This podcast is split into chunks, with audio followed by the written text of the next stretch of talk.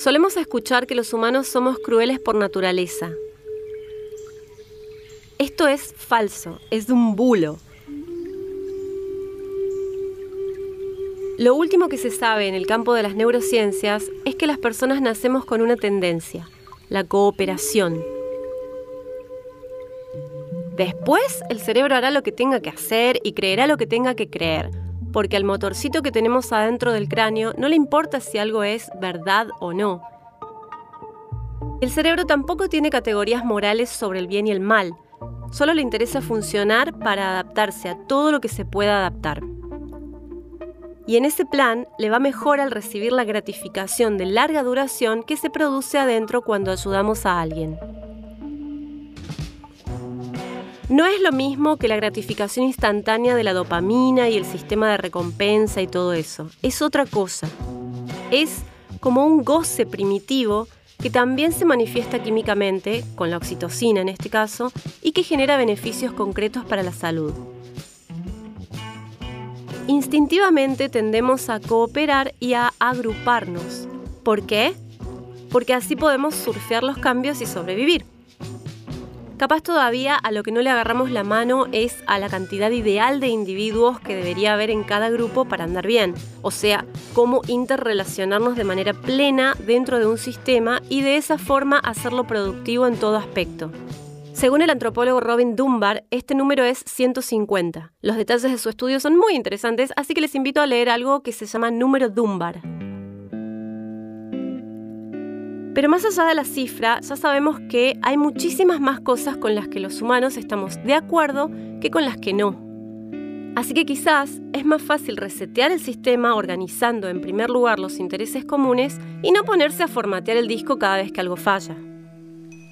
Cada individuo es una síntesis única, una combinación original de vivencias y de imaginación. Y la variedad de esas combinaciones únicas es lo que hizo que a lo largo de la historia hayan ido surgiendo soluciones perfectamente originales. Soluciones que hacen que tengamos cada vez mejores condiciones materiales para la vida. O sea, literalmente nos conviene ayudar a enriquecer las vidas de los demás porque cada uno de esos demás tendrá entonces la oportunidad no solo de desarrollar conocimiento y compasión, sino de desarrollar un artificio que se coma el plástico del océano, una medicina revolucionaria o una melodía que nos repare el alma.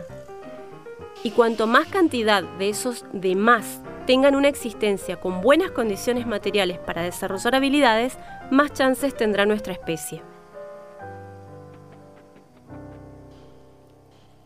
Suena re obvio, pero a veces pareciera que no se entiende desde dónde los humanistas defendemos la equidad y los derechos no es por un motivo filosófico recóndito de superioridad espiritual o de moralina progre. Es por una razón práctica y tangible. Las mejores condiciones materiales para la vida empujan a la humanidad a acceder a cada vez mejores condiciones materiales para la vida. A veces pareciera que no podemos llevarnos bien, que los deseos egoístas se van a interponer y siempre vamos a estar en la lucha por los recursos pero se sabe que en toda nuestra historia y prehistoria hubo alternativamente largos periodos de cooperación. Y eso que aquella gente del pasado también vivió avances vertiginosos de la tecnología, lo cual generaba cambios culturales de los que surgían conflictos, deseos egoístas y demás, igual que ahora. Y también tenían miedo a la intrascendencia, igual que nosotros. Hace un tiempo atrás diseñamos pirámides colosales y hoy diseñamos un pene gigante que viaja al espacio porque, bueno, son estilos, pero somos los mismos. A veces nos hemos organizado bajo la figura de un líder carismático, a veces no.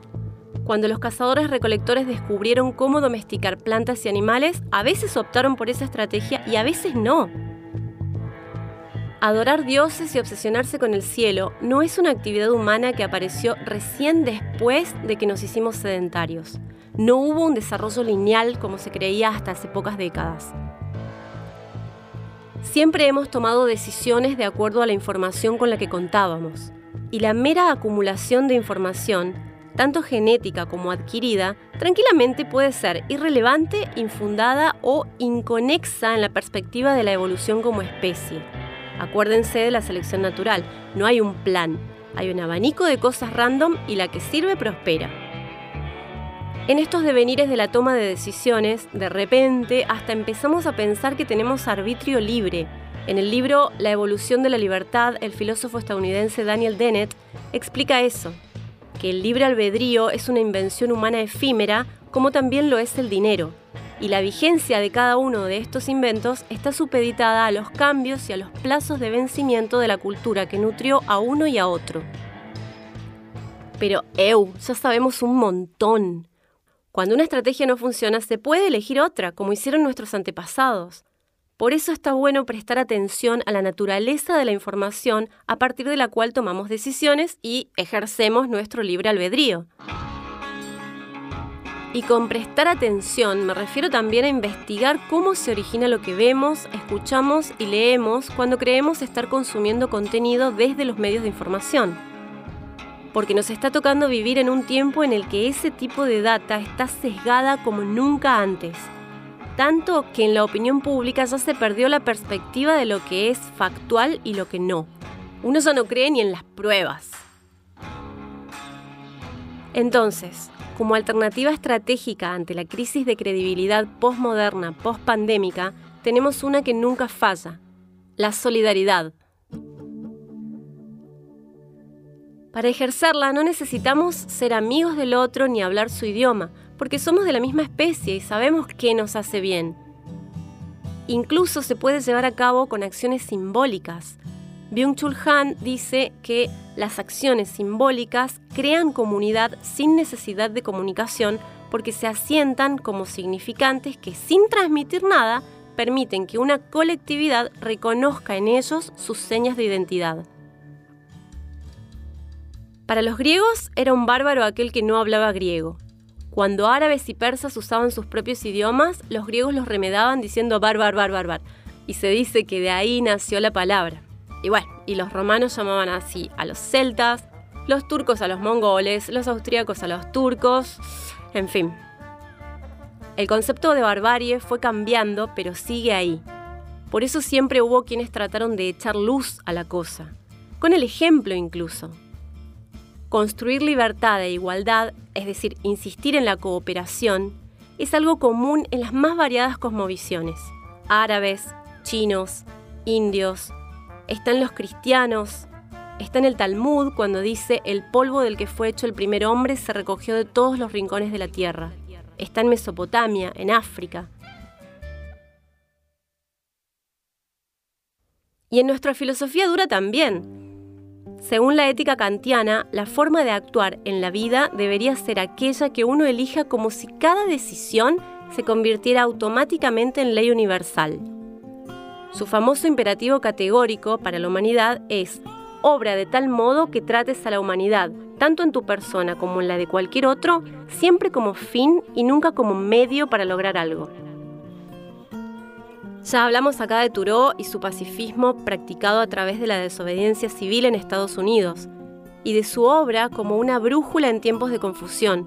Thoreau decía, los fines y los medios no son separables.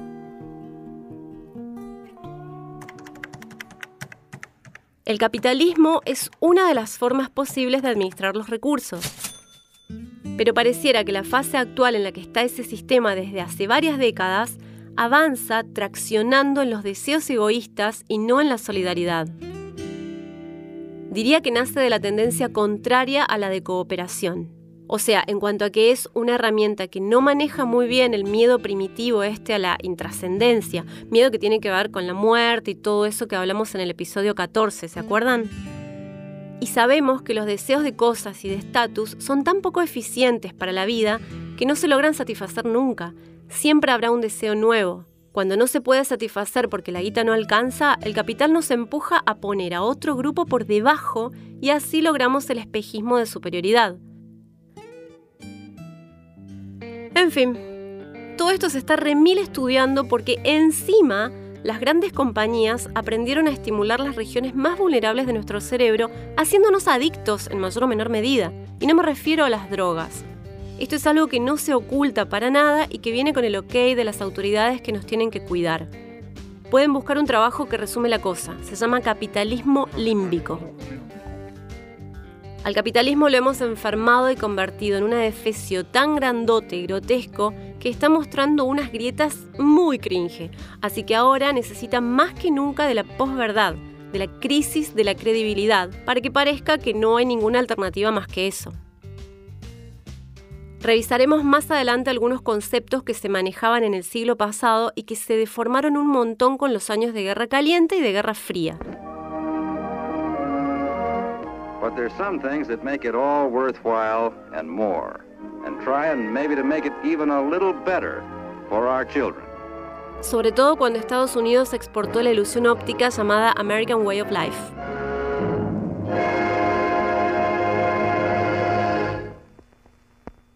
Pero antes veremos los momentos históricos más jodidos que tuvieron lugar durante ese periodo de conflicto que duró como 50 años para después transformarse en otra cosa.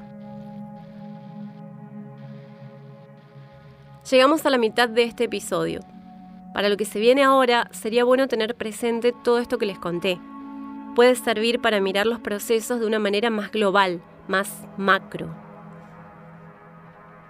Porque esta tercera década del siglo XXI inició con una nueva sensación de amenaza global que nos genera miedo una amenaza que se asemeja a la espada de Damocles bajo la que nacimos y vivimos tanto tiempo. Y aunque se puede establecer una serie de eventos encadenados, no hay un determinismo. Es decir, podemos dar un volantazo en cualquier momento si no nos gusta lo que hay, como se hizo tantas veces. Depende de nosotros y de nuestras decisiones.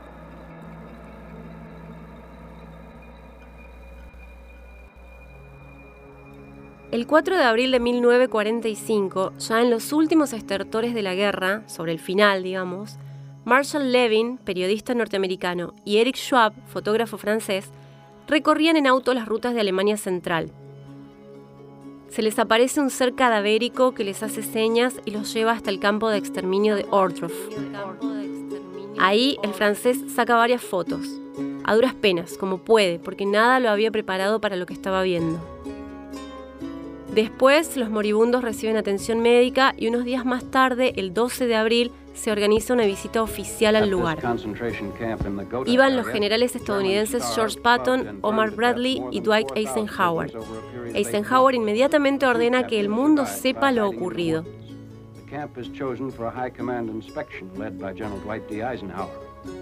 Meses antes, los soviéticos habían librado Auschwitz pero las noticias no habían tenido el eco planetario que se logró este día de abril. Por la tarde, el diario francés Ce Soir publicó en su portada la primera imagen de una fosa común. Y esa misma tarde del 12 de abril de 1945, en territorio americano, Franklin Delano Roosevelt sintió un fuerte dolor de cabeza, se sentó a descansar y se murió. El hombre venía bastante agotado, y quizá esto fue demasiado, no sabemos. Como estadista había hecho todo lo que estuvo en sus manos para maniobrar lo más humanamente posible el rumbo de la crisis interna y de la crisis europea. Hemorragia intracraneal masiva. Su cerebro sufrió una sobreadaptación y parece que dijo, nah, too much.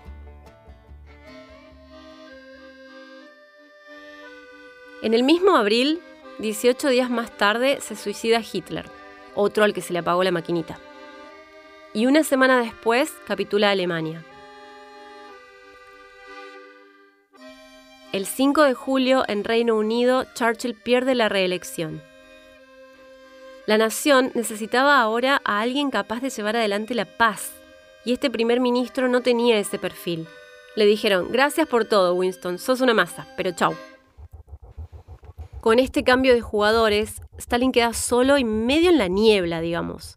La diplomacia y el humor de FDR habían hecho que el ruso pudiera relajarse e incluso empezar a tolerar el estilo difícil de Churchill. Pero ahora ya no estaban ni el uno ni el otro, y la incertidumbre muchas veces atrae al miedo, ya sabemos. Para continuar con las negociaciones en Potsdam, aparece Clement Attlee por Reino Unido, y por Estados Unidos Harry Truman, que, como era vice de FDR, acababa de asumir como nuevo presidente. Menuda tarea, porque era bastante torpe este señor. Es el que mencionamos en el episodio anterior, que tiró un comentario muy desafortunado contra la Unión Soviética. Durante la última nominación de Roosevelt, Truman, que era senador, había quedado como candidato a vicepresidente. No por mérito, sino gracias a una huachada escandalosa del Partido Demócrata que dejó afuera al pacifista de Wallace. ¿Por qué? Entre otras cosas, porque Truman era un títere de los intereses petroleros encarnados en un político rapaz de nombre James Byrnes. FDR, quien tuvo que aceptar a su nuevo vice a regañadientes, pronto pasó a mejor vida, apenas ganadas las elecciones. Si a Wallace, su ex vice, le hubiera tocado la decisión de tirar las bombas atómicas, ¿lo hubiera hecho? Nunca lo sabremos. Lo que sí sabemos es que apenas estuvieron listas, se le comunicó la noticia a Truman. En plena conferencia de Potsdam, con un Stalin de ceño fruncido, Truman recibe una notita que le mandaba a su servicio de inteligencia. El papelito decía, el niño ha nacido bien. En Estados Unidos se acababa de ensamblar el arma más poderosa y letal de la época, la bomba atómica. Le pusieron de nombre Trinity, por la Trinidad, o sea, mm, de lo que está hecho Dios, o sea, bah. Leo Szilard, un físico judío húngaro-estadounidense, unos cuantos años antes persuadió a Roosevelt de meter la inversión al desarrollo de este tipo de tecnología. Sumó a Einstein a acoplarse al pedido para darle más punch y le mandaron a Roosevelt una carta diciéndole que si no lo hacía Estados Unidos, Alemania iba a ganarles de mano. FDR aceptó. Y eso que empezó debido a la precaución, avanzó y creció alimentado por la fascinación, hasta que se salió completamente de toda medida y de toda ética. Oppenheimer, creador del proyecto Manhattan, más adelante y re triste hizo un comentario. Dijo que en aquel momento de la prueba en Nuevo México, al ver la capacidad de su invento, se le vino a la mente una frase del Bhagavad Gita, que es parte del texto sagrado del hinduismo, y dijo, me he convertido en muerte, en destructor de mundos. Muy poético todo. Catártico quizá al asociar entes sobrenaturales todopoderosos con artilugios de destrucción masiva. Pero la verdad es que ahí no hubo divinidades, hubo seres humanos que inventaron una porquería total y letal. Miren ustedes el tamaño de la irresponsabilidad Imagínense que ni siquiera se sabía cómo iba a funcionar esa primera prueba nuclear. No se sabía si todo el lugar iba a desaparecer, si se produciría una ignición en cadena de la atmósfera del planeta, pero se la hizo estallar igual. Los alemanes y los soviéticos venían desarrollando sus propios proyectos Manhattan. El de Alemania, llamado Proyecto Uranio, había pasado completo a manos de Estados Unidos cuando todavía era teoría y Adolf decidió abandonarlo y el de la URSS estaba en pleno ensayo bajo el nombre de Operación Borodino. Trinity, de todos modos, fue la primera. La detonaron en un polígono de misiles de Nuevo México el 16 de julio de 1945. Volvamos a Potsdam. El líder soviético ya estaba al tanto del proyecto Manhattan porque los espías le habían avisado y confirmó el dato al ver la expresión post-orgásmica de Truman después de leer el papelito.